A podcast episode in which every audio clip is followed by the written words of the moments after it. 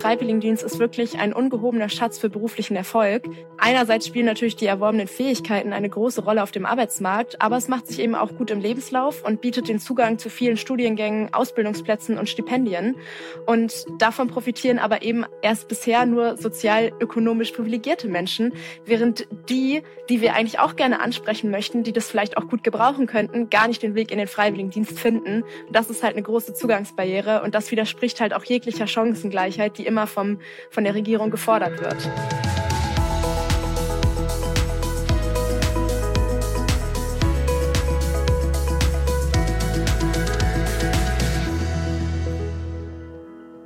Hallo in die Runde und ein herzliches Willkommen an unsere Hörerinnen und Hörer zu unserer neuen Podcast-Folge von Zukunft gestalten.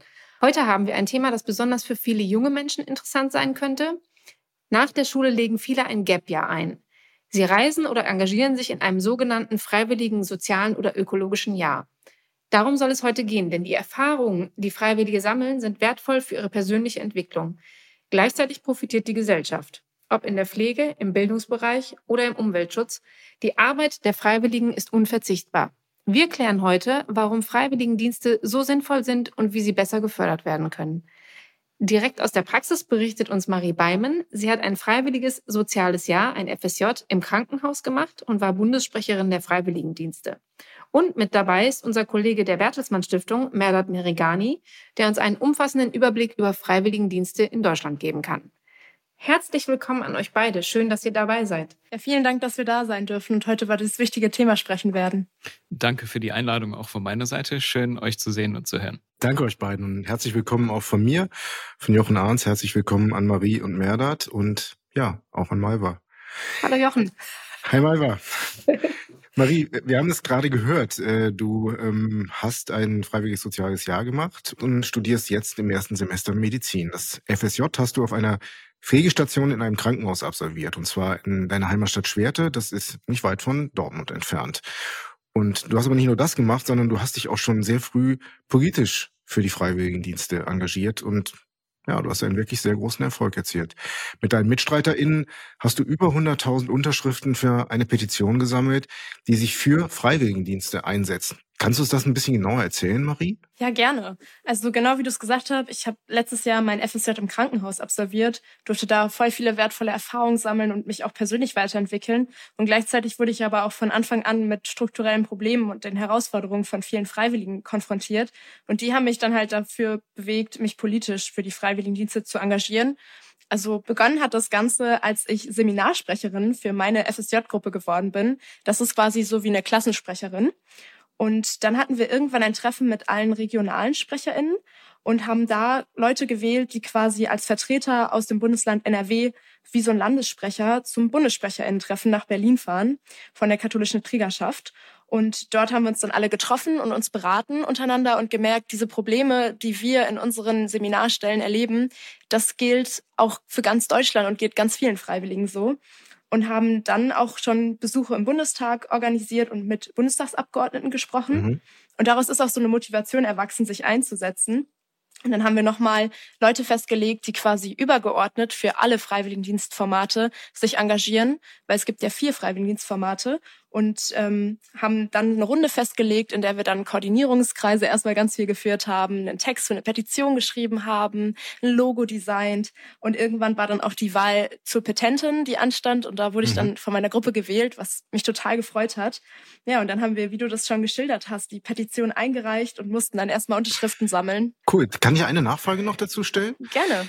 Äh, du, du hast eben gesagt, ihr wart dann im Bundestag, habt mit Politikern gesprochen und dann hast du sofort danach gesagt, da gab es eine Art von Motivation. Das hört man ja eigentlich relativ selten. Also, dass junge Leute, wenn sie im Bundestag oder in der Politik sind, sich motiviert fühlen. Aber das war bei euch so? Das hat euch motiviert? Absolut. Wir waren alle sehr gut vorbereitet und sind so als gestärktes Team in dieses Gespräch mit den Bundestagsabgeordneten gegangen. Damals mhm. ging es um das Thema Pflichtdienst oder warum wir den Freiwilligendienst mhm. attraktiver gestalten könnten und waren mit sehr viel Kampfgeist vertreten, sind dann auf Bundestagsabgeordnete getroffen, die auch sehr aufgeschlossen waren, den Freiwilligendienst zu stärken. Und das hat uns so motiviert, dass wir gesagt haben, das soll es nicht gewesen sein, da möchten wir weitermachen. Genau. Und dann haben wir halt die Unterschriften äh, gesammelt. Das war auch echt ganz schön schwierig, weil 100.000 Unterschriften, die sammelt man ja nicht von heute auf morgen. Das war ziemlich knapp. Bis kurz vor Ende wussten wir gar nicht, ob wir es schaffen. Man braucht hier 50.000 innerhalb von 28 Tagen. Und dann hat's aber gereicht. Und dann kam die Anhörung im September, später dann das Votum, das höchstmögliche von allen Fraktionen einstimmig. Und dann die Rücknahme der Kürzungen, was uns natürlich total freut. Also, und es geht immer noch weiter. Absolut. Also der Erfolg ist total beeindruckend. Vielleicht gleich, bevor wir schon zu Merdat kommen, nochmal. Du hattest auch im Vorgespräch gesagt, man musste die Unterschriften in Papier einreichen oder was war das nochmal? Genau, es gab zwei Möglichkeiten, Unterschriften zu sammeln. Einmal online über das offizielle Formular des Bundestags. Genau. Das ist aber leider echt sehr kompliziert gestaltet, weswegen es für viele schwierig war, dort zu unterschreiben. Wir haben dann auch einen Großteil der Unterschriften analog gesammelt auf Listen, wo die Menschen direkt unterschreiben konnten. Und das war wirklich sehr erfolgreich, aber auch eben sehr mühselig. Wir sind wirklich von Tür zu Tür gezogen, genau. standen auf Festivals und auf Tagungen und haben versucht, Leute zu gewinnen, die unterschreiben. Und immer wieder erklären und sagen, worum es geht und überzeugen. Genau. Äh, ja, wir haben uns echt gut. den Mund fusselig geredet. War erfolgreich. Also absolut beeindruckend, habe ich ja schon gesagt.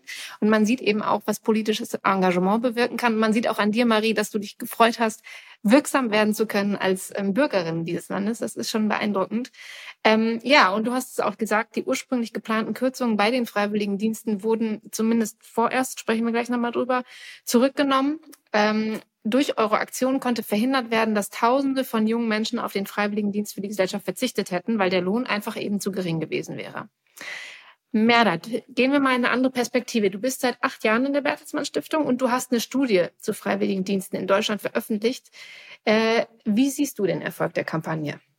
Genau, also die Kampagne war ein riesengroßer Erfolg. Und man muss wirklich am Ende sagen, ohne diese Kampagne hätte es wahrscheinlich nicht geklappt, dass diese Kürzungen, die massiv gewesen wären und die Freiwilligendienste wirklich stark beeinträchtigt hätten und alle, die daran mitwirken, die zurückzunehmen. Also die, ohne die Petition wäre das sicher nicht in dieser Form passiert. Wir haben natürlich auch die Ausschusssitzungen äh, damals verfolgt und haben mit großer Freude festgestellt, dass Frau Beim und ihre Kollegin das so gut vorgestellt haben und vertreten haben, dass eigentlich über alle Parteigrenzen hinweg da das Votum positiv war und man sich am Ende die Frage stellte, wenn ihr alle das gut findet, warum wollt ihr dann an dieser wichtigen Stelle kürzen? Weil es betrifft ganz viele junge Menschen und äh, das wurde wirklich zurückgenommen.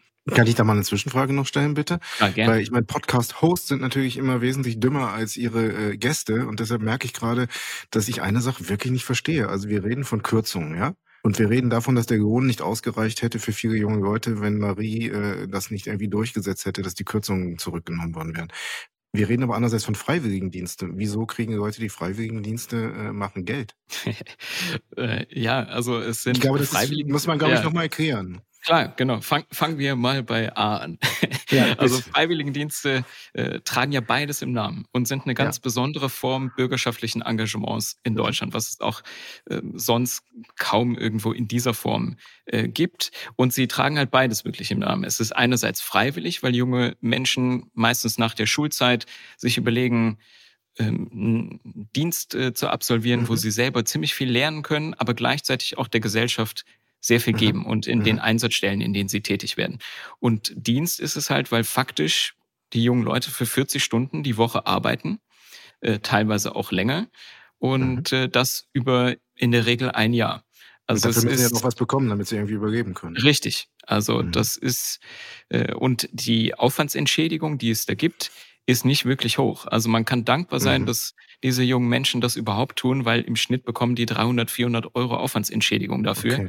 Mhm. Dafür, dass sie in all diesen systemrelevanten ähm, Feldern tätig sind, ob es äh, Krankenhäuser betrifft, Rettungsdienste, die Pflege, Sch Schulen und so weiter. Und das heißt, wenn die Kürzungen Bestand gehabt hätten, hätte es weniger Aufwandsentschädigung für weniger Leute gegeben und weniger Leute hätten reingekommen.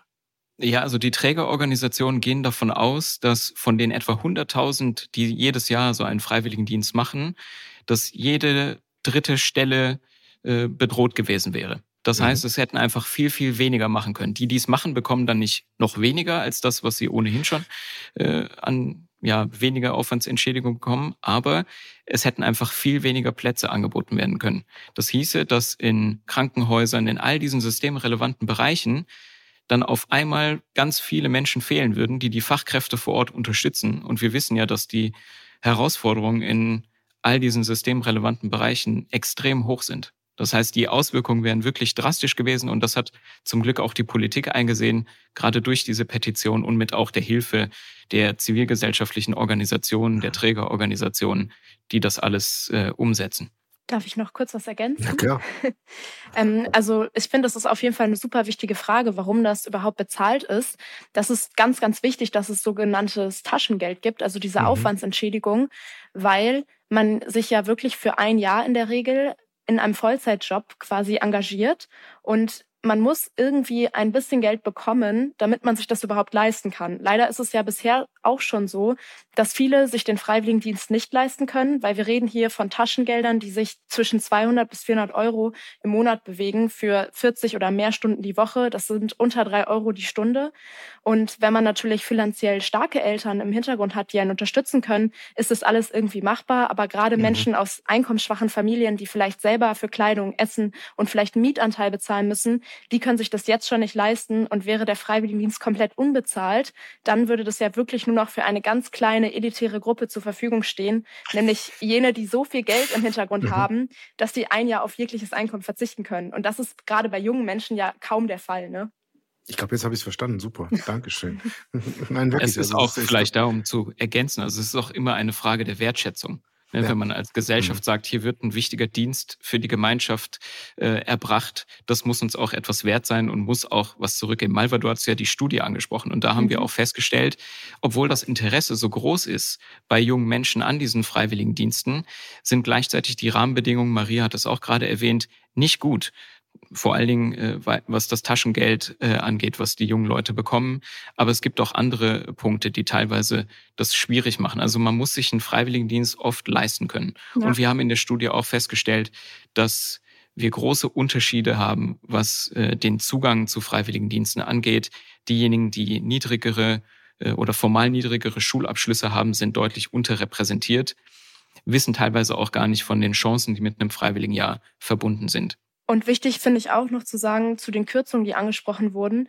Also wären die Kürzungen so durchgeführt worden, wären halt wahrscheinlich jede dritte Freiwilligendienststelle sogar weggefallen. Das ist natürlich, hat das weitreichende Folgen. Einmal fehlen die Leute direkt in den Einsatzstellen, die ja schon sehr überfordert oder sehr ausgelastet sind, dann ist es natürlich schade, weil jedem dritten Mensch, der sich dafür interessiert, wird die Möglichkeit genommen, sich auch in diesem Jahr weiterzuentwickeln und auch sich zu orientieren für die Berufslaufbahn. Und wir können darauf einfach nicht verzichten, weil wir die helfenden Hände brauchen. Und dann würden auch einfach ganz viele Plätze abgebaut werden, ja. weil das nicht mehr finanziert wird. Dann gehen auch Arbeitsplätze verloren vom pädagogischen Personal, die diese Leute betreuen. Also das hätte wirklich weitreichende, ganz schlimme Konsequenzen gehabt. Und bleibt es jetzt dabei? Ist jetzt alles gut? Also es sieht so aus, dass für 2024 die geplanten Kürzungen zurückgenommen wurden, was wir natürlich sehr begrüßen. Allerdings ist die Situation für 2025 weiterhin unklar, was uns für wirklich große Herausforderungen und Schwierigkeiten stellt. Denn in den Freiwilligendiensten ist es so, dass die Planung überjährig läuft. Also wie so ein Schuljahr beginnen die meisten Leute ihren Dienst im August oder September und führen ihn auf den darauffolgenden August oder September fort. Aber der Haushalt, der die Gelder verteilt, der wird ja immer im Kalenderjahr beschlossen, also von Januar bis Januar. Und dadurch, mhm. dass wir jetzt nicht wissen, was für Mittel haben wir eigentlich für 25, kommen dort wieder so drastische Kürzungen, ist es sehr schwierig, die neuen Verträge abzuschließen für die Leute, die jetzt im August starten wollen. Und das sorgt für ganz viel Unsicherheit und ähm, sorgt dafür, dass faktisch viele Plätze gerade offen bleiben und nicht vergeben werden. Absolut, das kann ich nur bestätigen. Würde es da eigentlich wieder einer neuen Petition bedürfen oder wäre das jetzt quasi eingebracht oder müsste man das jedes Mal wieder erneuern? Also die Petition hat auf jeden Fall ja schon mal den, ich sag mal, deutlich gemacht, wie groß in der Gesellschaft, in der Zivilgesellschaft der Wunsch ist, diese diese Errungenschaft der Freiwilligendienste zu stärken. Mhm. Und das ist auch nicht mehr umkehrbar. Also es haben über 100.000 Leute unterschrieben, was bei Petitionen nicht so häufig vorkommt. Dann gab es das höchste Votum im Bundestag über alle Parteigrenzen hinweg. Das wissen wir auch dieser Tage, kommt auch nicht so häufig vor. Und deswegen ist wirklich da der Stein ins Rollen gekommen. Und jetzt geht es aber natürlich darum, weiter für die Freiwilligendienste zu werben. Und äh, das machen die Trägerorganisationen ja auch und Frau Beim und ihre Gruppe. Und auch deutlich zu machen, wie groß die Vorteile sind dieser Freiwilligendienste für unsere Gesellschaft. Und letzten Endes ist es dann eine politische Entscheidung, eben es nicht zu dem Punkt kommen zu lassen, dass 2025 Wieder. unterfinanziert ist, mhm. weil genau wie Marie das eben beschrieben hat, äh, die Trägerorganisationen Einsatzstellen, die brauchen schon in diesem Jahr Planungssicherheit.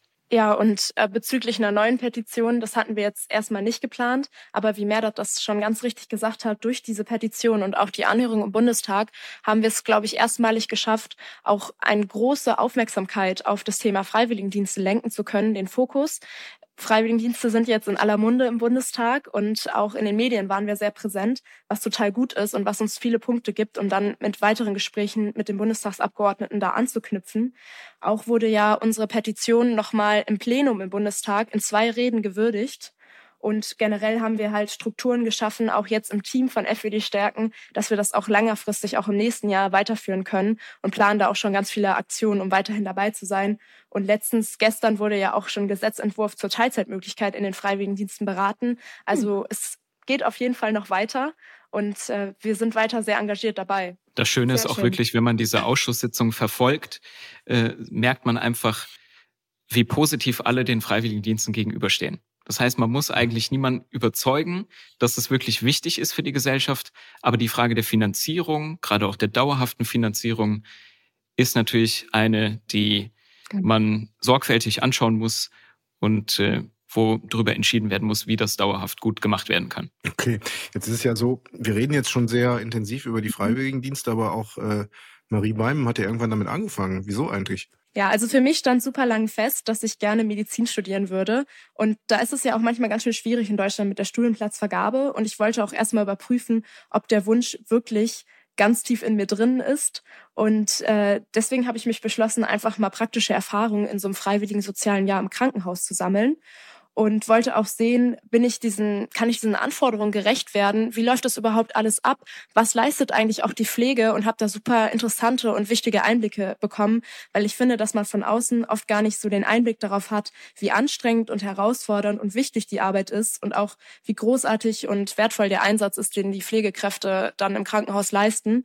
Und äh, ich bin da ursprünglich drauf gekommen durch den Vorschlag einer Freundin, weil in den Schulen, finde ich, wird es leider oft nicht genug darüber berichtet. Es gibt kaum Informationsangebote. Gerade auch in meiner Schule, ich war auf einem Gymnasium, ist es teilweise sogar, teilweise sogar etwas verrufen gewesen, nach dem Abitur einen Freiwilligendienst zu machen, was ich sehr schade fand, weil das ist eigentlich überhaupt nicht berechtigt und ist ja ein totaler Mehrwert für alle.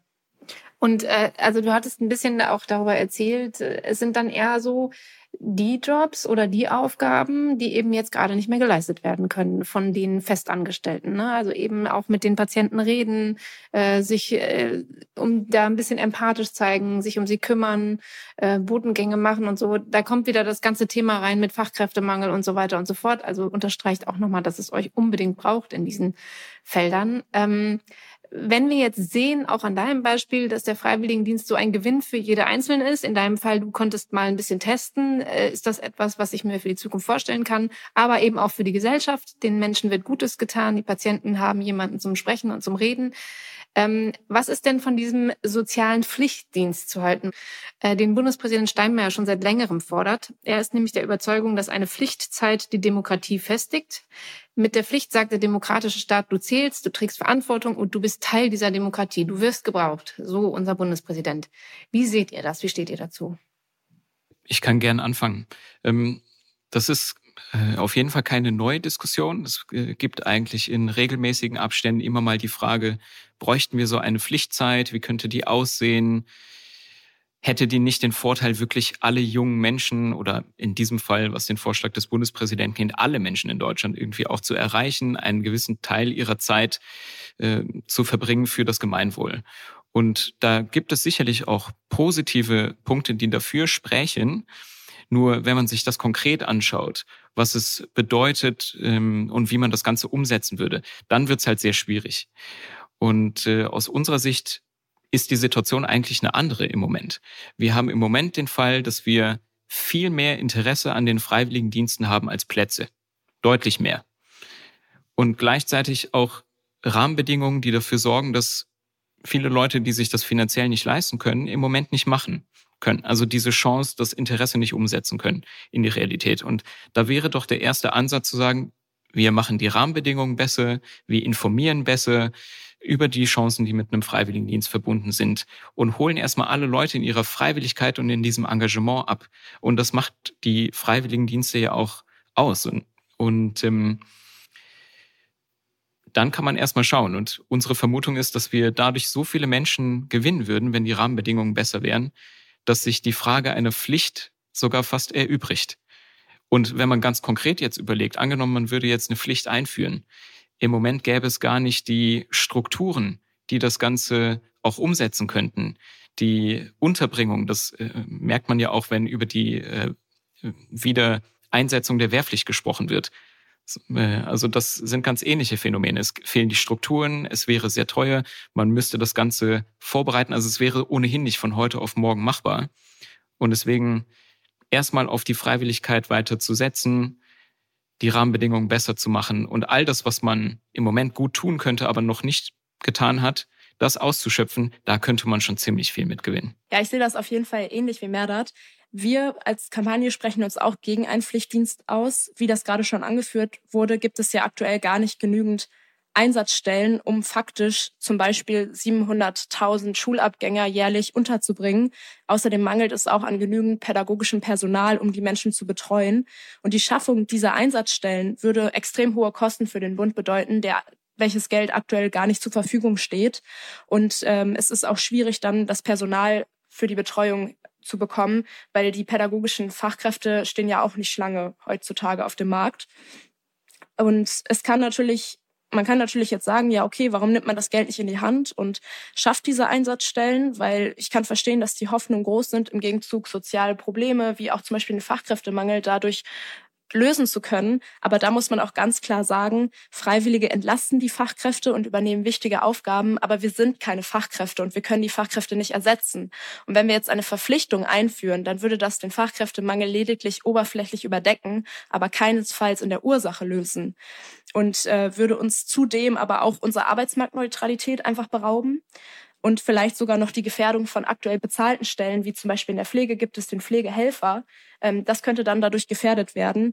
Und aus meiner persönlichen Sicht muss ich auch einfach sagen, also angesichts des hohen Risikos, dass dann junge Menschen als salopp gesagt billige Arbeitskräfte ausgebeutet werden, um ein lang herbeigeführtes Problem der Politik zu bewältigen. Also der Fachkräftemangel zeichnet sich ja Jahren ab und da wird seit Jahren falsch gegen agiert und das sollen jetzt die Jugend lösen. Das ist, finde ich, auch einfach nicht der richtige Ansatz. Und dann ja, muss man noch ja. Das ist eine super, Marie, das ist eine super klare Ansage, ja. Also finde okay. ich richtig klasse. Wenn du so eine klare Ansage an die Politik machst, wie reagieren die Leute? Ich, also auf der einen Seite sind sie, glaube ich, manchmal verwundert ähm, mhm. und überrascht, wie viel klare Gedankengänge junge Menschen haben können. Mhm. Ich glaube, in vielen mhm. Köpfen von etwas älteren Leuten kann es, hat es gar keinen Platz, dass auch junge Menschen sich schon mit Politik beschäftigen und da auch ihre klaren Meinungen zu haben und die auch äußern. Und ansonsten reagiere ich aber, kriege ich eher viele positive Reaktionen darauf. Mhm. Und ich hatte noch. Wie von uns heute. ja, ich hatte noch ein wichtiges Argument, was gegen die Pflicht spricht. Mhm. Und zwar ähm, sehen wir es auch so, dass eine Verpflichtung auch den freiheitlichen Grundsätzen von uns irgendwie widerspricht, weil Freiheit bedeutet ja nicht nur das, was du machen kannst, sondern auch das, was du nicht machen musst. Und wir merken ganz klaren Unterschied. In dem Moment, wo die Freiwilligen freiwillig sich engagieren, dann machen die das mit Herzblut und Leidenschaft. Und das spüren die Menschen, die wir versorgen. Und mit Freiwilligkeit geht so eine hohe Leistungsbereitschaft einher, wohingegen mit Zwang auch, auch, auch Ablehnung oder so einhergeht. Ne? Und wenn wir jetzt Leute verpflichten würden, könnte es schon sein, dass wir mit einem Großteil konfrontiert sind von Menschen, die gar keine Lust auf ihren Beruf dann haben oder auf die Tätigkeit, die sich vielleicht auch dauerhaft krank melden oder im schlimmsten Fall irgendwie mit Abneigung und Wut gegenüber den Menschen, die sie versorgen, reagieren. Und wenn man dann nochmal sieht, dass wir ja auch mit vulnerablen Gruppen arbeiten, also mit Kindern, mit Menschen mit Behinderung, mit Senioren oder Patienten, finde ich, kann es auch nicht verantwortlich sein von der Politik zu sagen, wir nehmen jetzt zwangsrekrutierte junge Menschen in der Hoffnung, dadurch irgendwas lösen zu können und lassen die jetzt auf geschwächte Personen oder geschwächte Menschen unserer Gruppe los. Das ist einfach nicht verantwortlich, sondern da muss sichergestellt werden, dass nur Menschen mit diesen Leuten in Kontakt kommen, die sich wirklich engagieren wollen, aus Leidenschaft. Okay, okay, das, das verstehe ich. Das verstehen wir, glaube ich, alle. Die Frage ist nur, ähm, Merdert hat es in der Studie der Bertelsmann Stiftung oder ihr habt es in der Studie der Bertelsmann Stiftung auch gezeigt, dass eben auch bei den Freiwilligendiensten, so wie er jetzt ist, also auch wenn es kein Pflichtdienst ist, dass auch nicht alles super ist, sondern dass auch da irgendwie Bedingungen verbessert werden müssten für die Leute, damit sie sich genauso engagiert verhalten ihrem Gegenüber, wie du, Marie, das gerade gesagt hast. Vielleicht, Merdert, wenn du das nochmal konkret machen könntest, also was ihr eigentlich vorgeschlagen habt, wie es auch unter den jetzigen Bedingungen besser sein könnte? Kann ich sehr gern machen. Äh, nur als Zusatz noch zu dem Punkt äh, Interesse. Also wir, das Interesse ist im Moment so hoch, die Zahlen lügen ja nicht, wenn wir uns die genau anschauen. Man sieht das etwa beim freiwilligen sozialen Jahr. Ne? Das macht ja einen großen Teil des freiwilligen Jahres insgesamt aus, aber etwa ja, 54 ähm, Prozent der äh, gesamten freiwilligen Dienstleister haben freiwilliges soziales Jahr gemacht, ungefähr zuletzt. Und wenn wir uns das da anschauen, es gab 127.000 Bewerbungen fast. Es wurden etwa 83.000 Bewerbungsgespräche geführt und am Ende waren es etwa 47.000 Plätze. Mhm. Also man sieht, das Interesse ist so viel höher. Man braucht eigentlich zum jetzigen Zeitpunkt nicht über eine Pflicht äh, stärker nachzudenken, sondern erstmal genau zu den Rahmenbedingungen zu kommen. Und das, äh, um deine Frage zu beantworten, was kann man besser machen? Man kann auf jeden Fall besser und ähm, zielgruppengerechter informieren. Das heißt, im mhm. Moment diejenigen, die ähm, in ihrem Umfeld niemanden haben, der mal so einen Freiwilligendienst gemacht hat, die kriegen davon auch sehr viel seltener mit. Heißt aber nicht, dass sie gar kein Interesse haben, sondern die haben bis jetzt noch nicht richtig davon erfahren. An den Schulen hat Maria schon erwähnt, passiert das noch teilweise zu wenig, aber auch in sozialen Medien, da sind die Trägerorganisationen dabei, wird das Thema präsenter, da ist aber auf jeden Fall noch Potenzial.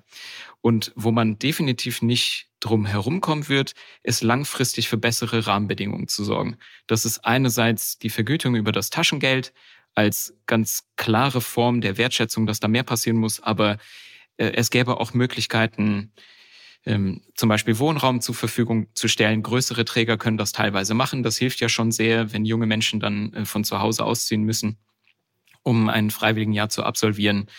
Äh, man kann unterstützen bei der ähm, äh, Ausstattung mit Nahverkehrstickets und so weiter. Also da kann man viel machen. Es gibt auch Möglichkeiten, die Anrechenbarkeit zu verbessern, dass es fürs Studium oder für die Ausbildung hinterher besser ist.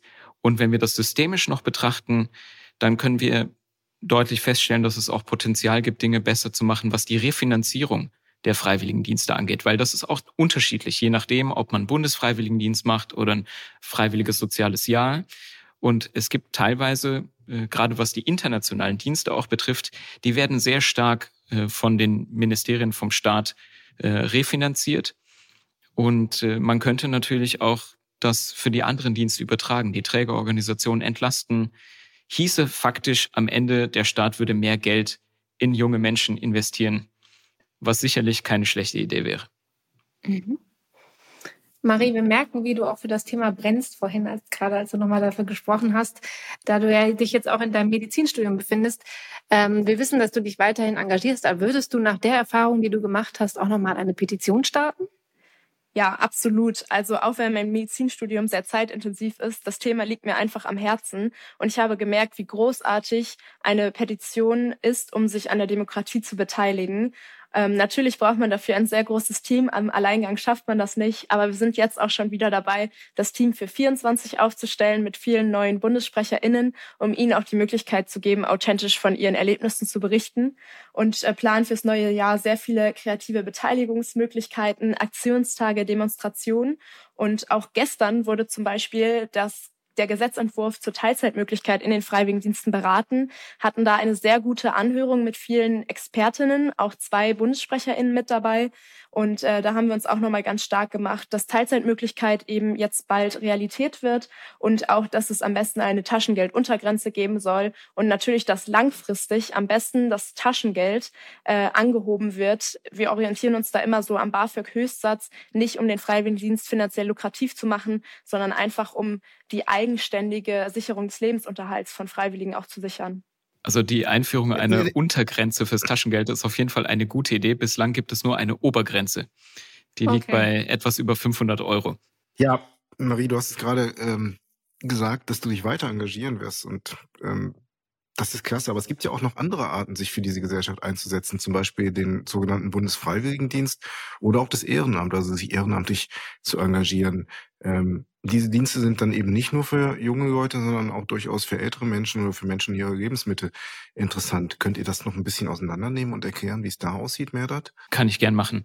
Äh, genau, also die, die zahlenmäßig größten Dienste in Deutschland sind einmal die Jugendfreiwilligendienste, dazu gehört das Freiwillige Soziale Jahr, das Freiwillige Ökologische Jahr mhm. äh, und dann der Bundesfreiwilligendienst. Äh, beim Bundesfreiwilligendienst, das sind etwa 42 Prozent alle Freiwilligendienstleistenden ungefähr in einem Jahr mhm. und das hatten wir am Anfang, es machen etwa 100.000 junge Menschen. Äh, und ähm, beim Bundesfreiwilligendienst, genau wie du angesprochen hast, da gibt es keine feste Altersgrenze nach oben. Das können auch Menschen machen, die über 27 Jahre alt sind. Äh, faktisch machen es natürlich überwiegend eher junge Menschen, also aber da ist ähm, Potenzial, dass das auch noch äh, andere in Anspruch nehmen, beziehungsweise es gibt dann keine harte Grenze. Bei den Jugendfreiwilligendiensten, also wenn du ein FSJ oder ein FÖJ machen willst, das geht halt nur bis zu einer gewissen Altersgrenze und darüber hinaus nicht. Und der Bundesfreiwilligendienst wurde damals nach Ende der, ähm, der Wehrpflicht in Deutschland äh, eingeführt um da ein Ersatzmodell für zu haben.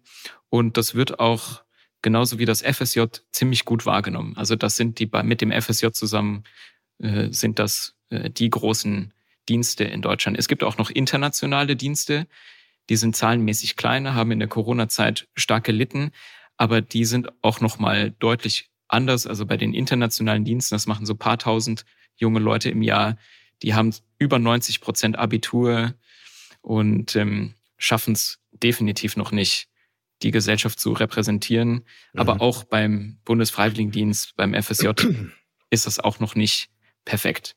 Wenn auch deutlich besser, mhm. aber ja. ja. Trotzdem soll mal keiner sagen, dass sich niemand für diese Gesellschaft engagiert. Mhm. Also das sind doch alles Möglichkeiten und Formen, ähm, die ja sehr gut und ehrenwert sind. Ich glaube, wir sind jetzt hier schon am Ende unseres Podcasts angekommen. Herzlichen Dank an euch beide, dass ihr euch äh, ehrenamtlich und freiwillig äh, in den Dienst dieses Podcasts gestellt habt. Das war uns, glaube ich, heute sehr wichtig und wir haben viel von euch gelernt. Und äh, was ich total wichtig auch fand, ist, dass man, wenn man sowas macht, dass man auch was fürs spätere Leben lernen kann, dass man Qualifikationen sammelt, dass man mal überlegt, passt das für einen oder passt das für einen nicht. Und das ist ja eigentlich ähm, eine Situation, die für beide Seiten gut ist, für die Gesellschaft und für die Persönlichkeit auch, oder Marie? Absolut, das ist total wichtig. Und da möchte ich gerne noch kurz was zu sagen, denn mhm. du hast gerade schon angesprochen, man sammelt Qualifikationen. Und das ist besonders interessant, wenn man sich anguckt, wie Merdat es auch schon gesagt hat, dass eben viele Menschen noch nicht von dieser Möglichkeit eines Freiwilligendienstes profitieren können, was sehr schade ist, denn Freiwilligendienst ist wirklich ein ungehobener Schatz für beruflichen Erfolg. Mhm. Einerseits spielen natürlich die erworbenen Fähigkeiten eine große Rolle auf dem Arbeitsmarkt, aber es macht sich eben auch gut im Lebenslauf und bietet den Zugang zu vielen Studiengängen, Ausbildungsplätzen und Stipendien. Und davon profitieren aber eben erst bisher nur sozial-ökonomisch privilegierte Menschen, während mhm. die, die wir eigentlich auch gerne ansprechen möchten, die das vielleicht auch gut gebrauchen könnten, gar nicht den Weg in den Freiwilligendienst finden. das ist halt eine große Zugangsbarriere und das widerspricht halt auch jeglicher Chancengleichheit, die immer vom, von der Regierung gefordert wird. Vielen Dank euch beiden. Vielen Dank Marie, vielen Dank Merdat. Und, Danke ähm, euch. Schön hier zu sein und ich kann das auch nur unterstreichen. Also die Freiwilligendienste sind echt ein Schatz, den man noch besser heben kann. Das nehmen wir auf jeden Fall als Titel. Herzlichen. Dank auch von mir. Schön, dass ihr uns in unserem Podcast besucht habt. Ähm, ja, wer keine Zeit hat oder eben nicht das Geld, wir hatten das Thema, um einen Freiwilligendienst zu leisten, für den wäre eben vielleicht auch ein Ehrenamt eine gute Möglichkeit, etwas für die Gesellschaft beizutragen. Und übrigens, es ist erwiesen, dass sich um andere kümmern glücklich macht. Also von daher auch nochmal ein wichtiger Punkt, glaube ich. Äh, dazu haben auch wir auch in unserem Change-Magazin geschrieben. Aber alle Links heute zu Freiwilligendiensten, zum Ehrenamt, äh, zu der Petition von Marie Beimen, das werden wir alles nochmal in die Shownotes packen. Natürlich auch die Studie Merdat. Ja, und dann vielen herzlichen Dank nochmal und äh, viel Erfolg. Danke, dass ich ja. hier sein durfte. Danke euch. War schön, euch zu sehen. Vielen Dank und ja, danke euch beiden. Und wir machen auch weiter. Tatsächlich, unseren ja. nächsten Podcast veröffentlichen wir dann Ende März, ähm, also in einem Monat. Und in der Zwischenzeit schreibt uns gerne unter podcast.bertelsmann-stiftung.de oder hinterlasst hier einfach einen Kommentar und abonniert uns gerne. Wir freuen uns und macht's gut. Bis zum nächsten Mal. Tschüss und alles Gute.